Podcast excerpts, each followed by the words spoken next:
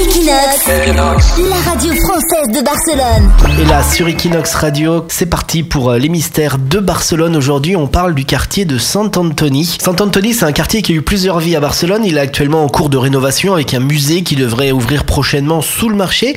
Alors, ce quartier a un lourd passé car le siècle dernier, c'était le lieu à Barcelone où on célébrait les exécutions des personnes qui étaient condamnées à mort. Donc on les tuait dans le quartier de Saint-Anthony, dans la rue. En fait. Exactement, des exécutions publiques avec cinq guillotines qui étaient dispatchées dans tout le quartier. Mais comment on en est venu à dire que c'était un quartier maudit? Alors parce que Sant'Antoni, à l'époque, le quartier allait jusqu'à la Rambla et les condamnés à mort suivaient un chemin qui passait sur les terres où est actuellement construit le théâtre de Lycéo.